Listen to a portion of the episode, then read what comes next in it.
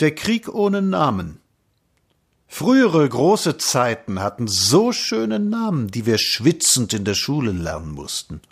Da gab es einen siebenjährigen Krieg und einen Kartoffelkrieg und einen bayerischen Erbfolgekrieg. Wer dessen Vorgeschichte aufsagen konnte, war bei unserem Geschichtslehrer, dem Rotbart, fein heraus. Und einen spanischen Erbfolgekrieg und einen Freiheitskrieg und viele schöne andere.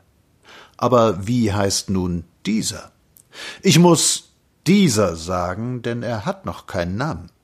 Ich weiß ja nur nicht, ob die anderen schönen Kriege ihren glorreichen Namen gleich angehängt bekommen haben, während sie noch geführt wurden. Bei dem Dreißigjährigen ist das zum Beispiel zweifelhaft. Aber dieser hat noch keinen. Bekommt er mal einen?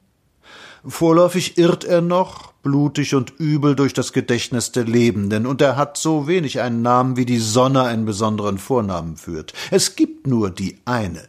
Und es gibt nur den einen, der Krieg, sagen die Leute, und man weiß schon. Und dann habe ich im Kriege, dann kam der Krieg. Berühmter Satz in Novellen. Während des Krieges ist dann, und jeder weiß merkwürdigerweise genau, welcher Krieg gemeint ist und denkt gar nicht an den spanischen Erbfolgekrieg und an den zweiten Türkenkrieg, sondern nur an den einen, an diesen einen. Aber kann das so weitergehen?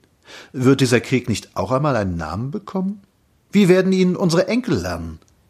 Als Weltkrieg, da habe ich Bedenken. Denn die Propheten, die von Prophezeiungen und von den Kriegen leben, weissagen uns einen baldigen schrecklichen Krieg zwischen Amerika und Japan. Und ob das nicht auch eine Art Weltkrieg werden wird, steht noch sehr dahin. Also wie denn? Also wie denn? Ich schlage vor, wir einigen uns auf das Etikett das man den vier Jahren angehängt hat, als man noch reklamiert und im Vollbesitze der heimischen Butter war. Als alles noch so glatt war und so einfach. Die einen starben und die anderen machten Hassgesänge. Die einen verkamen im Dreck und die anderen lobpriesen das. Einigen wir uns, wenn wir von diesen Jahren und von diesem Kriege sprechen, freundlich und mit fast unmerklicher Ironie, das Ding so zu benamsen, wie man es damals nannte, als noch die oberste Heeresleitung täglich ihren kleinen Katechismus drucken ließ, die große Zeit.